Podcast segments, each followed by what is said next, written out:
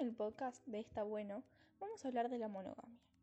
Esta se piensa como una elección personal o una cuestión ética en sí misma, pero va mucho más allá.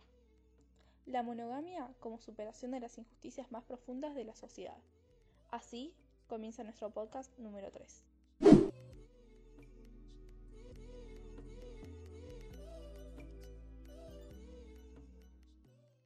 ¿Pero qué es la monogamia?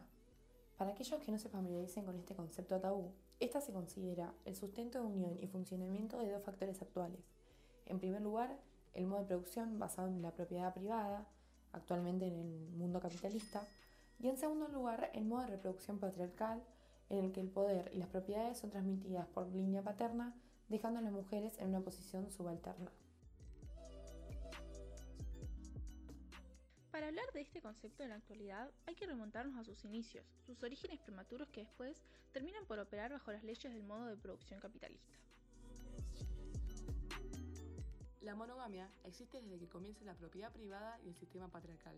Es allí donde las mujeres comenzaron a servir para tener hijos y complacer a los hombres. Pensándolo así, la monogamia sería muy machista, ¿no? Después, con la unión civil y el poder de la iglesia, se formó lo que ahora llamamos familia, la cual está establecida por una pareja y sus hijos. Esta formación del sujeto en el siglo XXI es la formación del sujeto liberal propio del capitalismo que se siente y se piensa autosuficiente en sociedad pero no dependiente de esta. Ese sujeto liberal es el que ama, y ama para sí.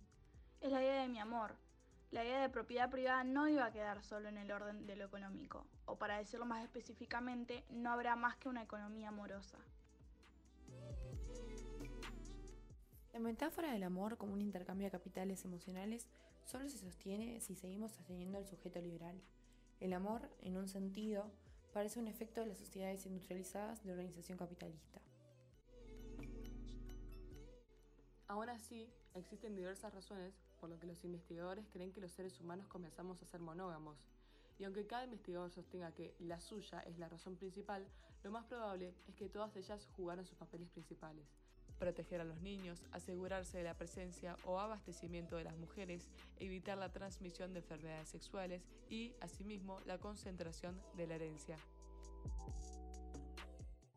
Por lo que podemos decir que si los seres humanos no hubiéramos evolucionado con la monogamia, seríamos otra especie de monos creciendo en bosques y habitando en los árboles.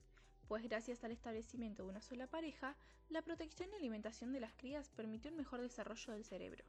Es por ello que la monogamia no es un rasgo del ser humano, sino que fue un carácter que se fue posicionando con el tiempo. Somos monógamos porque somos pobres, Solo hay que observar nuestra sociedad para entenderlo. Los ricos no son monógamos.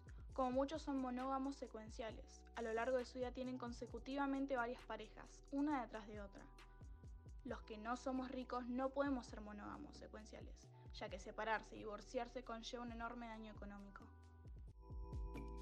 Tenemos algo de monógamos sociales, pero no somos monógamos sexuales, ya que esto implicaría otro concepto totalmente distinto. La monogamia sexual implica no mantener relaciones con otras personas que no sean tu pareja, mientras que la monogamia social se basa en tener una sola pareja con la que convivimos toda nuestra vida. Claramente esto no es lo mismo.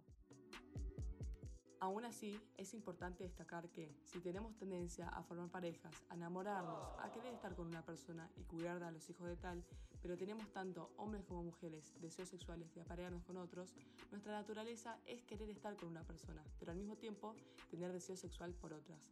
Es por ello que se dice que somos monógamos promiscuos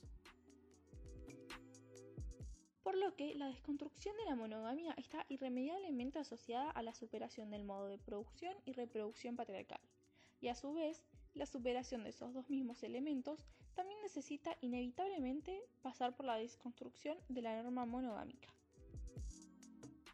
La no monogamia no es apenas una elección personal o una cuestión ética cerrada en sí misma, sino una cuestión política que se conecta con la superación de las injusticias más profundas de la sociedad.